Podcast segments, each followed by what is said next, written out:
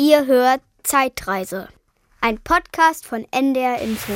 History FM. History FM. Das Beste aus 2000 Jahren.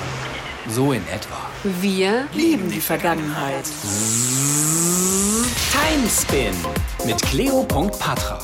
Herzlich willkommen bei Zzzt, Timespin auf History FM, dem Radiosender für das Alte, das Frühere, das Vergangene. Ich bin Cleo.patra und ich nehme euch mit in die Vergangenheit. Geheime Verschwörungen, gemeine Belagerungen, irre Entdeckungen, wirre Verwicklungen.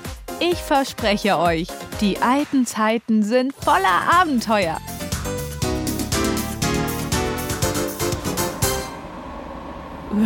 Ich friere jetzt schon. Unser Thema ist heute nämlich der Wettlauf zum Südpol und meine armen Zeitreporter müssen also in die Kälte. Hey Zeitreporter, seid ihr schon im Timespinner?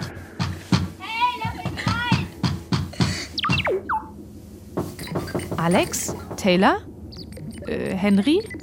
Hey Cleo, wir hören dich. Es gibt hier allerdings ein klitzekleines Problemchen. Oh, was ist denn los? Taylor hat die Einstiegsluke verschlossen und lässt Henry nicht rein. Sie findet. Ich kann sehr gut für mich selber sprechen. Ich habe nach der letzten Reise gesagt, dass es hier zu dritt einfach zu eng ist. Henry saß mir die ganze Zeit fast auf dem Schoß. Und dann ist ihm auch noch übel geworden. Aber die Redaktion so, der Typ ist voll Fame, hat viele Fans und kriegt Mails, bla bla bla.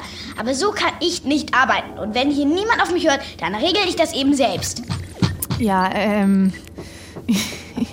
Das ist ja jetzt ein bisschen blöd, ne? Ich kann auch nicht einfach. Regie? Habt ihr irgendwelche Infos aus der Redaktion? Ja, Henry soll unbedingt dabei sein. Sonst kein Start. Boah, ey. Taylor, jetzt lass ihn halt rein, ihr müsst los. Na gut, aber diesmal teilt sich Alex einen Sitz mit dem Blödmann. Kommt nicht in Frage. Ich muss mich konzentrieren. Ohne mich läuft hier doch gar nichts. Ah, bescheiden wie immer. Hm, naja, ihr habt ja gehört, was Sache ist. Also los jetzt. Luke auf und Henry rein. Liebe Hörerinnen und Hörer, es tut mir ein bisschen leid für diesen kleinen Zwischenfall. Aber es sind halt nicht alle so professionell wie ich hier. Also, Zeitreporter, jetzt alles klar bei euch? Yeah, alles total klar hier. Hab diesmal sogar einen eigenen Sitz. Taylor hat den Notsitz ausgeklappt. Keine Ahnung, warum das nicht schon beim letzten Mal ging. Wo spinnen wir eigentlich hin? Hoffentlich wird es nicht total öde. Muss meinen Fans schließlich ein bisschen Content bieten. Öde ist das Stichwort. Landschaftlich geht's kaum öder. Südpol ist ein Begriff? Mann, tu nicht immer so, als wäre ich voll blöd. Südpol, alles klar. Schnee, Eskimos und Eisbären. Läuft. Cleo, der Typ ist so daneben. Ist mir schleierhaft, warum der Fans hat. Eben nicht. Nix da mit Eskimos und Eisbären. Erstens, die westlichen Polarvölker heißen Inuit und die östlichen Yupik. Und die leben in der Arktis, ne? Also im Norden. In der Antarktis wohnen überhaupt keine Menschen. Zweitens, auch Eisbären leben nicht am Süd, sondern am Nordpol. Ach ja, Pinguine dann in der Antarktis. Die liebe ich. Ich war mal im Zoo. Sehr interessant, Henry. Vielleicht kannst du uns unterwegs von deinem Zoo-Abenteuer erzählen. Wir müssen jetzt los. Cleo, 14. Dezember 1911 ist eingeloggt. Alex, Henry, Sicherheitsgurte anlegen. Hier und schon aufsetzen. nine, eight, seven, six, five, four, three, two, one. Ready for takeoff. History FM. Das Beste aus 2000 Jahren. Wir lieben die Vergangenheit. Ihr hört Zzzt, Timespin mit Cleo.patra. Bei uns geht's heute wieder um ein Mega-Thema der Geschichte. Der Wettlauf zum Südpol. Erklärungshilfe hole ich mir heute auch wieder von der guten alten Gusi Rexa. Ich verstehe Erklärungshilfe nicht. Das macht nichts. Bist ja auch noch gar nicht dran. Jetzt begrüße ich erstmal Professor Thorsten Logge, Historiker an der Universität Hamburg. Herzlich willkommen. Ja, hallo, guten Tag. Professor, das Thema der Sendung ist direkt schon ein Rätsel. Wir reden vom Wettlauf zum Südpol. Und bei dem Wort Wettlauf, da fällt mir eher so ein, sowas wie Olympische Spiele oder Hase und Igel und so. wer ist da denn mit wem um die Wette gelaufen? Mhm. Das erzählt man ganz gern so wie beim Sport. Das kann man hier, glaube ich, auch ganz gut machen. Wir haben im Grunde sogar zwei Teams, nicht nur zwei Leute, die da laufen. Wir haben einmal das Team Scott. Das Team Scott wird geleitet von Robert Falcon Scott. Das ist ein englischer Offizier aus der britischen äh, Marine. Der war schon mal da unterwegs am Südpol, der ist Polarforscher, kennt sich ganz gut aus. Und was der wollte, war eine wissenschaftliche Expedition zum Südpol machen. Der wollte dahin, der wollte auch gern Erster sein, der wollte aber vor allen Dingen forschen. Und dann haben wir auf der anderen Seite das Team Amundsen. Roald Amundsen, Norweger, der ja, interessierte sich schon als Kind eigentlich für den Südpol. Der war ganz früh ganz begeistert, nicht nur vom Südpol, auch vom Nordpol. Und der wollte ganz gern unbedingt so eine Art Entdecker sein. Der wollte Erster sein. Und die beiden Teams, das sind die, die gegeneinander antreten. Aber die waren nicht allein. Das waren nicht die beiden Leute allein. Da waren ganz viele weitere Leute noch dabei. Im Team Scott Wissenschaftler, Hundeführer. Bei Amundsen auch ganz besonders Hundeführer. Natürlich auch Seeleute, denn bis man zum Südpol kommt, muss man erstmal mit dem Schiff fahren. Aber diese beiden Personen haben diese Gruppen angeführt, weil man hört ja eigentlich immer sehr häufig diese beiden Namen, richtig? Genau, das waren im Grunde die, die das Team geleitet haben, die die Idee hatten, die es angeführt haben. Und das waren auch die, die die Fehler zu verantworten hatten am Ende. Krass.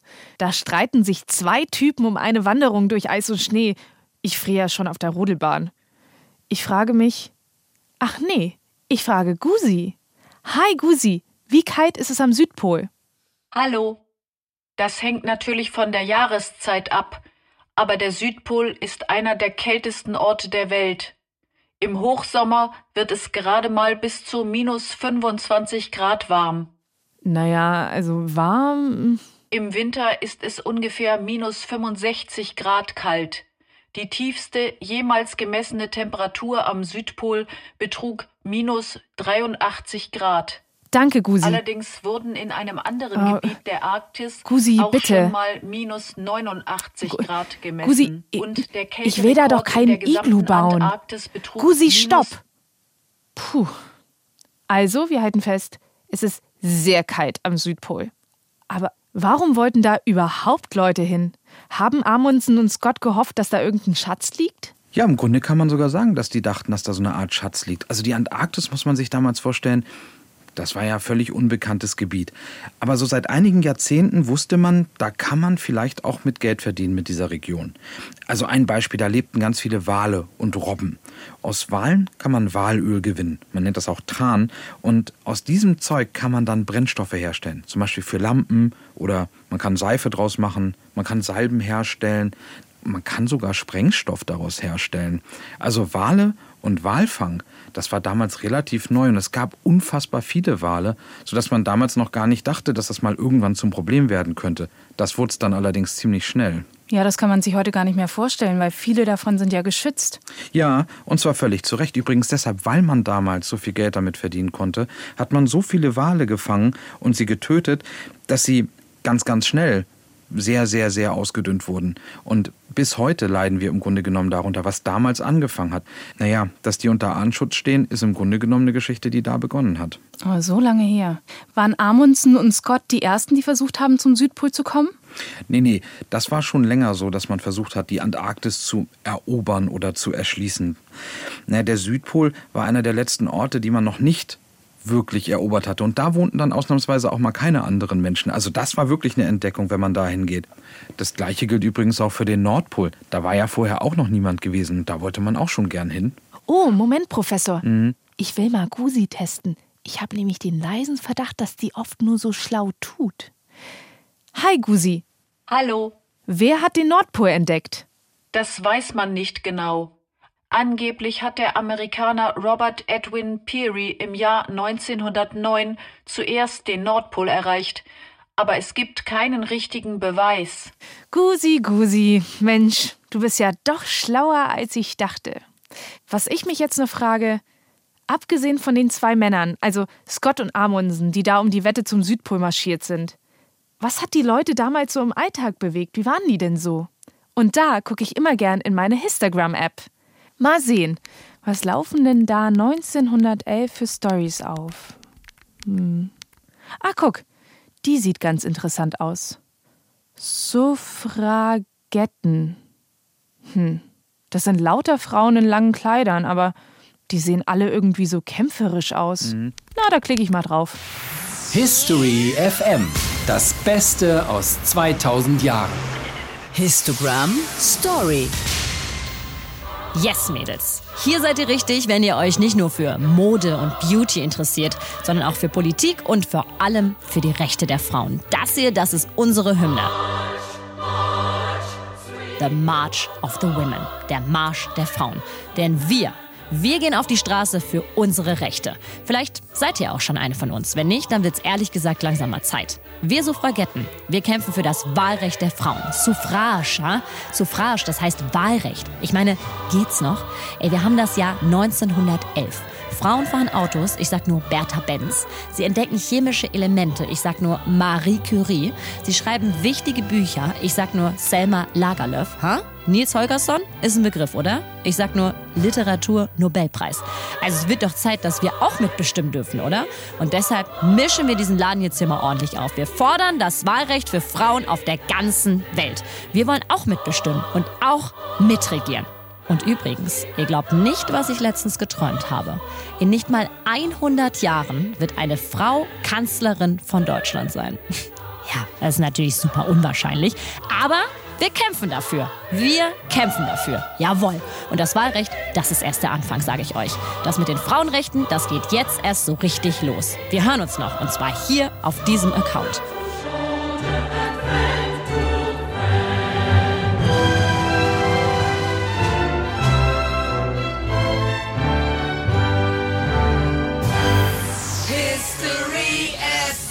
History FM. Wir lieben die Vergangenheit. Cleo, die Zeitreporter sind in der Leitung. Ah, perfekt. Hey, meine lieben Zeitreporter, habt ihr schon kalte Füße oder kalte Nasen? Boah, die Gegend hier ist voll lame.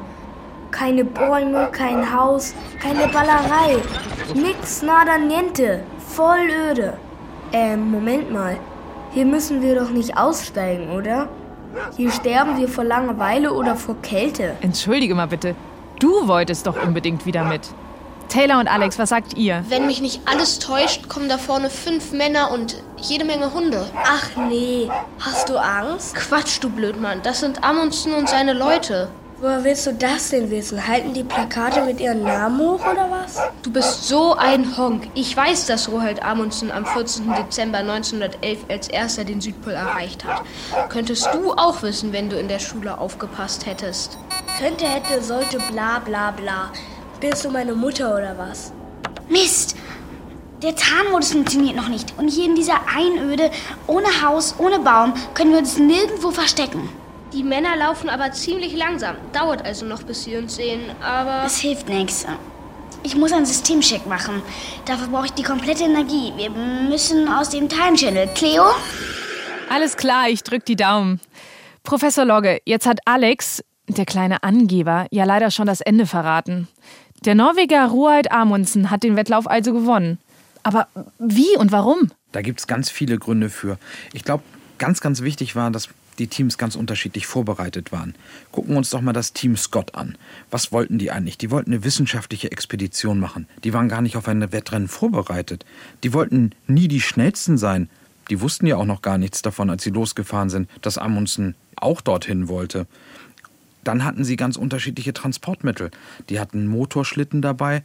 Das war total neu, aber das hat noch niemand vorher ausprobiert. Übrigens, als sie angekommen sind, ist der erste gleich ins Wasser gefallen und war schon kaputt. Oh und die anderen gingen dann kaputt, als sie unterwegs waren. Das war jetzt auch nicht so super. Hm. Naja, die Ponys, die sie da eingesetzt haben, so richtig funktioniert haben die als Transportmittel auch nicht. Die wurden schnell krank. Hm. Die waren eigentlich gar nicht so gut einverstanden mit der Kälte. Naja, und dann sind sie auch gestorben bzw. mussten getötet werden, ähm, weil Oh, die mit der Kälte traurig. einfach nicht klarkamen. Ja, sehr. Und das Blöde war, Motorschlitten kaputt, keine guten und starken oder überhaupt Ponys. Dann müssen Menschen die ganzen Schlitten und Dinge ziehen. Die werden dadurch aber auch immer langsamer und immer kränklicher. Oh naja, und dann hatte Scott ja auch noch Schlittenhunde als quasi drittes Transportmittel. Aber er hatte nicht so richtig Erfahrung mit Hunden und er war auch nicht so der richtige Fan mit Hunden.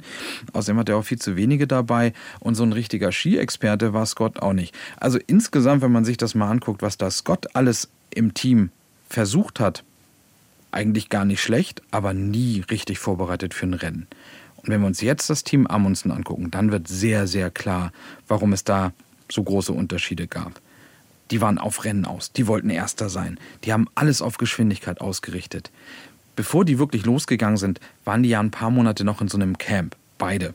Und bei Scott haben die zum Beispiel Vorträge gehalten und sich mit wissenschaftlichen Themen beschäftigt. Bei Amundsen im Team haben die immer weiter an ihrer Ausrüstung gearbeitet, sie immer mehr optimiert. Naja, und als es dann losging, haben sie auch noch komplett auf Schlittenhunde gesetzt. Das war deren Idee. Sie wollten mit den Schlittenhunden losgehen. Apropos Schlittenhunde, da muss ich kurz mal unterbrechen, Professor. Und zwar für unsere Werbung. Da haben wir diesmal, glaube ich, ein Produkt, das Scott und Amundsen sehr gerne gehabt hätten. History FM. Das Beste aus 2000 Jahren. Werbung. Temperaturen mal wieder weit unter Null. Du musst morgens schon die Spiegel freikratzen. Und noch schlimmer, dein Schlitten ist vereist. Deine Hunde sind im Geschirr festgefroren. Dann haben wir was für dich. Die Eishexe, das praktische Enteisungsspray, jetzt in der speziellen Entdecker Edition. Du kannst verschiedene Looks wählen: Camouflage, Polweiß oder Fell. Andere Forscher werden dich beneiden um. Die Eishexe, dein Vorsprung bei Expeditionen im Polargebiet. Jetzt neu mit der extra Sensitiv-Formel auch gegen Frostbeulen aller Art. History FM. History FM. Wir lieben die Vergangenheit. Tja, leider gab's die Eishexe damals nicht wirklich. Aber Amundsen brauchte so etwas vielleicht auch gar nicht, denn der war ja einfach auf Zack. Stimmt's, Professor? Amundsen war einfach gut informiert. Der hat von den Inuit gelernt. Nicht nur was seine Kleidung anging, auch was den Gebrauch von Transportmitteln anging. Naja, und dann muss man eins ehrlich sagen, die waren auch ganz schön kompromisslos im Team Amundsen. Die Hunde haben beim Transport geholfen, naja, und später werden sie sogar geschlachtet, um als Nahrung zu dienen für die anderen Hunde und für Amundsens Leute. Oh nein, hm, kann man sich ja gar nicht vorstellen. Aber ist Scott überhaupt zum Südpol gekommen? Ja, äh, ist er über einen Monat nach Amundsen. Oh. Das war nicht schön, als er da ankam. Man muss sich das mal so vorstellen. Er ist nun endlich da und dann sieht er am Horizont eine Fahne. Eine norwegische Fahne. Oh nein. Und daneben steht ein Zelt von Amundsen. Und dann kommt er da an und dann findet er noch einen Brief von Amundsen, den er an den norwegischen König geschrieben hat, mit der Bitte an Scott, er möge den doch mal nach Europa bitte mit zurücknehmen. Weil er wisse, Amundsen wusste ja selbst nicht, ob er nach Hause kommt. Und dann möge doch wenigstens der Brief wieder nach Hause kommen. Oh nein, aber das war eine Demütigung. Ich finde schon, Postbote Scott, bringen Sie doch bitte mal diesen Brief zu meinem König. Nach so einer langen Expedition. Mhm. Und da muss man sich vorstellen, was für ein Moment das war. Da kommt er da an, einen Monat nach dem anderen, und dann ist es ja auch schon viel später. Das heißt, da kommt demnächst schon wieder Winter. Und dann wird es richtig kalt. Also auch für die Antarktis nochmal richtig kalt. Und dann kommt auch sehr viel mehr Sturm. In dem Moment, als sie da waren, wussten sie, das wird richtig hart auf dem Rückweg. Und wann sind Sie denn dann wieder zurückgekommen? Naja, so richtig zurückgekommen ist Scotts Team eigentlich gar nicht. Oh nein, Hm. was ist passiert? Auf dem Rückweg lief es überhaupt nicht gut. Ich hatte ja schon gesagt, die waren viel später dran. Die Wetterbedingungen waren sehr viel schlechter. Es war sehr viel kälter. Der Winter beginnt. Sie hatten zu wenig Essen. Die haben ihre Lager auf der Strecke schlecht angelegt. Man hat sie manchmal gar nicht gefunden. Die hatten schlimme Erfrierungen. Sie konnten kaum noch richtig laufen. Sie wurden auch immer schwächer. Und ganz am Ende waren sie so kraftlos, dann haben sie sich einfach nur noch in ihr Zelt gelegt und da sind sie dann gestorben. Oh Mann, ist das traurig. Hm. Aber wisst ihr was, liebe Hörer? Einen Trost gibt's für Scott. Also zumindest so im Nachhinein. Er war viel beliebter als Amundsen. Man sagt, dass Amundsen den Wettlauf gewonnen hat. Scott und seine Männer aber die Herzen der Menschen. Ach, Cleo, die Zeitreporter sind im Time Channel. Hey Cleo, mir reicht es jetzt total. Henry, dieser Idiot, will doch tatsächlich hier aussteigen. Hat aber keine Winterausrüstung mit, nicht mal Handschuhe. Du musst mit ihm reden. Auf uns hört er nicht. ach du meine Güte. Das ist nicht gut. Äh, Wir haben ja die Verantwortung. Und seine Eltern haben noch nicht mal die Reiseerlaubnis unterschrieben. Wenn etwas passiert, dann sind wir dran. Ähm, Henry, hörst du mich? Ja. Also ich fände es ganz super, wenn du jetzt im Timespinner bleiben würdest. Leute, ich bin keine drei mehr. Nein, du kannst nicht ohne Mütze raus, du kriegst Ohrenschmerzen. Boah, ey. Und deine Jacke ist auch viel zu dünn. Ich meine, da bin ich einmal am Südpol und darf nicht raus. Okay, Henry, ich überleg mir irgendwas. Aber jetzt muss ich erstmal wissen, habt ihr Amundsen gesehen? Ja, er packt gerade eine norwegische Flagge aus. Ah, und jetzt wollen sie wohl Fotos machen. Cleo, du müsstest den Fotoapparat sehen. So groß wie mein Schulranzen. Tja, wenn ich mein Handy benutzen dürfte, dann könnte ich ja das Foto für Du sie hast machen. es immer noch nicht gerafft, oder? Wir greifen nicht aktiv ins Geschehen ein. Wir beobachten nur. Wir würden ja sonst die Weltgeschichte durcheinander bringen, wenn du da jetzt mit deinem Handy hinspazierst. Ja, Mama. Und extra Info, bei den Minustemperaturen würde dein Akku sofort zusammenbrechen. Ja, Papa. Oh, aber wann kann ich denn nun aussteigen? Ich habe übrigens auch echt Hunger. Ist klar. Und wer hat den letzten Müsli-Riegel gegessen? Oh, Kinder, ich kriege hier Kopfschmerzen von eurem Gestreite. Taylor und Alex, ihr überlegt euch, wo ihr kurz, und ich meine kurz, aussteigen könnt und was zu essen besorgen könnt. Ich muss hier mit meiner Sendung weitermachen. History FM. History FM. Wir lieben die Vergangenheit. Bisschen nervig manchmal, diese Reporter, ey. Wie kleine Kinder. Äh, wo war ich? Ach ja, ich wollte nur eine wichtige Frage stellen. Professor Logge, wie sind denn Amundsen und seine Männer zurück ins Basislager gekommen? Hat die wenigstens jemand abgeholt? Äh, natürlich nicht. Da wusste ja überhaupt niemand, wo die sind. Das kannte ja alles dort niemand. Also die mussten ihren Rückweg schon selbst finden. Und das war auch nicht so ganz einfach. Auch die hatten natürlich Sturm, nicht so viel wie Scott. Aber der Weg war völlig unbekannt. Klar, sie hatten Zwischenlager angelegt auf dem Weg zurück. Und Amundsen hat was ganz Geschicktes gemacht. Es gab auf dem Rückweg mehr zu essen als auf dem Hinweg. Das motiviert natürlich ganz gut. Und naja, sie waren ja auch Erste. Das motiviert auch ganz gut. Also ich würde mal sagen, die Stimmung war jetzt nicht so schlecht. Es war sehr hart, es war sehr kalt, aber sie haben den Weg dann zurückgeschafft. Das stelle ich mir ja mega ätzend vor. Schön mal den Südpol entdeckt und dann durch die Kälte wieder zurücklatschen müssen. Öh.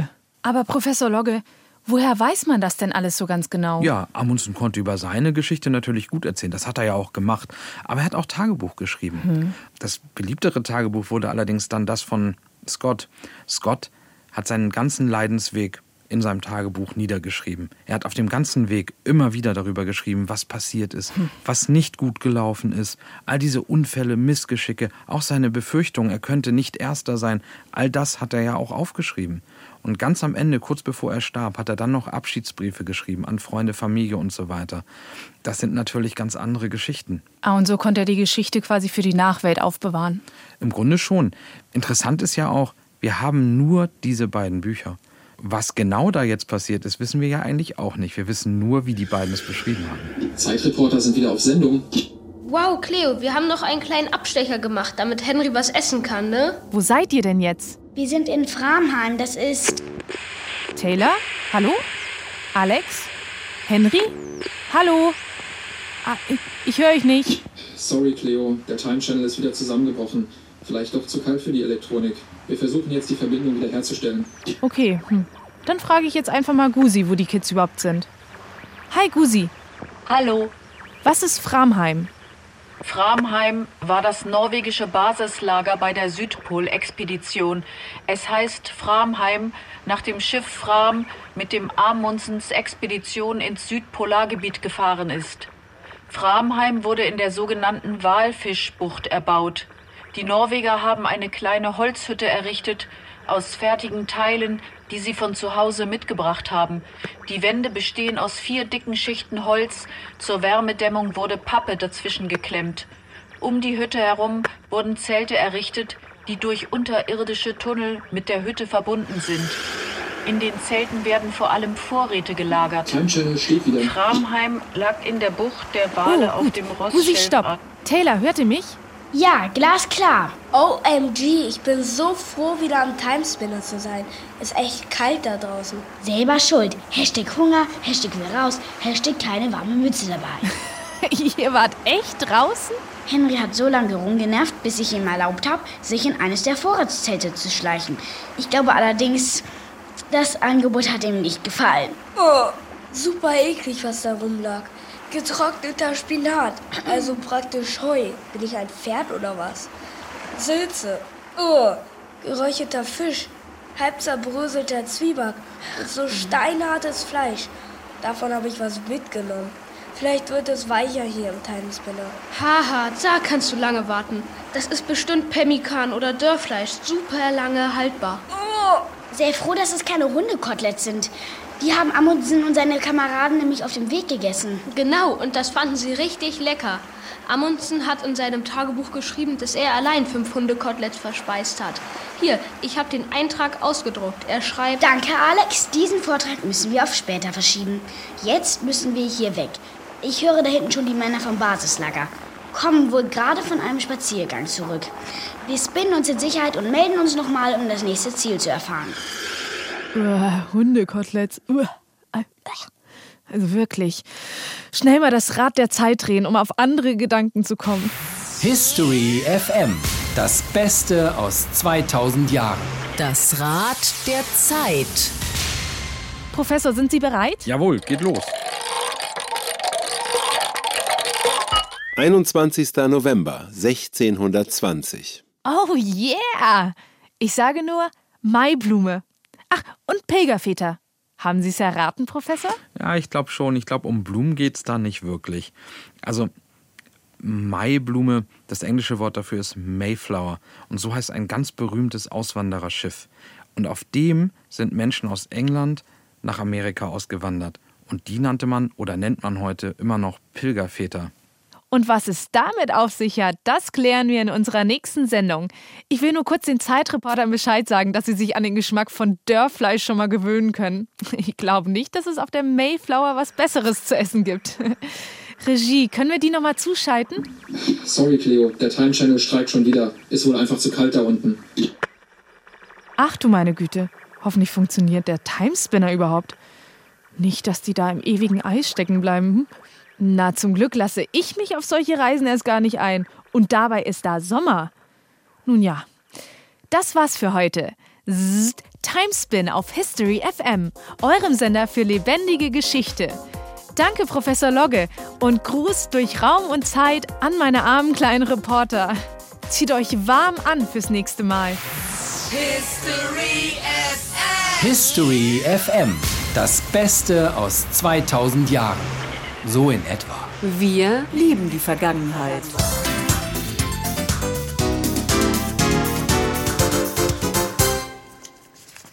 Cleo. Oh, Gusi, Mann, dass du mich immer so erschrecken musst. Was ist denn jetzt schon wieder? Das Quiz. Och nee, schon wieder nachdenken jetzt. Ich bin so erschöpft von der Sendung. Es hilft nix. History FM. Das Beste aus 2000 Jahren. Das History Quiz. Frage 1. Welche beiden Männer lieferten sich den Wettlauf zum Südpol? A. Robert Dutch und Ronnie Anderson. B. Robert Scott und Roald Amundsen. C. Ernie und Bert.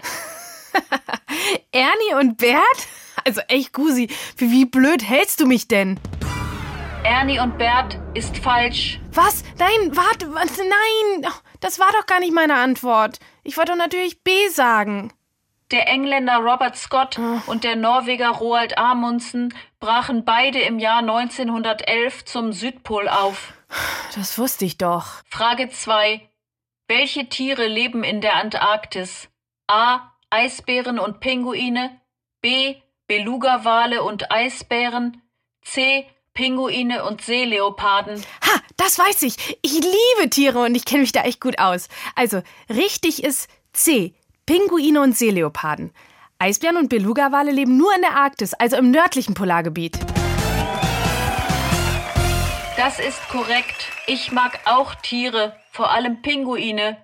Frage 3 ist auch eine Tierfrage. Welche Tiere hatte Roald Amundsen in seinem Team? A. Schlittenhunde, B. Esel, C. Ponys. Hm, warte mal, das weiß ich noch. Also Amundsen, der Norweger, der hatte doch Schlittenhunde dabei. Und das war eine gute Entscheidung, weil er, ich glaube, deswegen auch das Wettrennen gewonnen hat. Also Antwort A. Das ist korrekt. Yes, ich bin gut. könnte besser sein. Ach komm, sei doch nicht so streng. Man kann nicht immer alles wissen. Obwohl ich glaube, dass unsere Hörerinnen und Hörer sehr gut Bescheid wissen.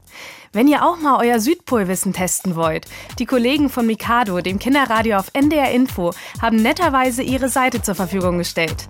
Auf ndr.de-mikado Zeitreise findet ihr nicht nur das History Quiz, sondern auch einen Zeitstrahl und unsere Zeitreiseziele zum Ausdrucken und Anmalen. Ich habe den schon im Studio aufgehängt und ich sage euch, der ist lang. Sieht aber super aus. Guck mal selbst. Auf ndr.de-mikado Zeitreise.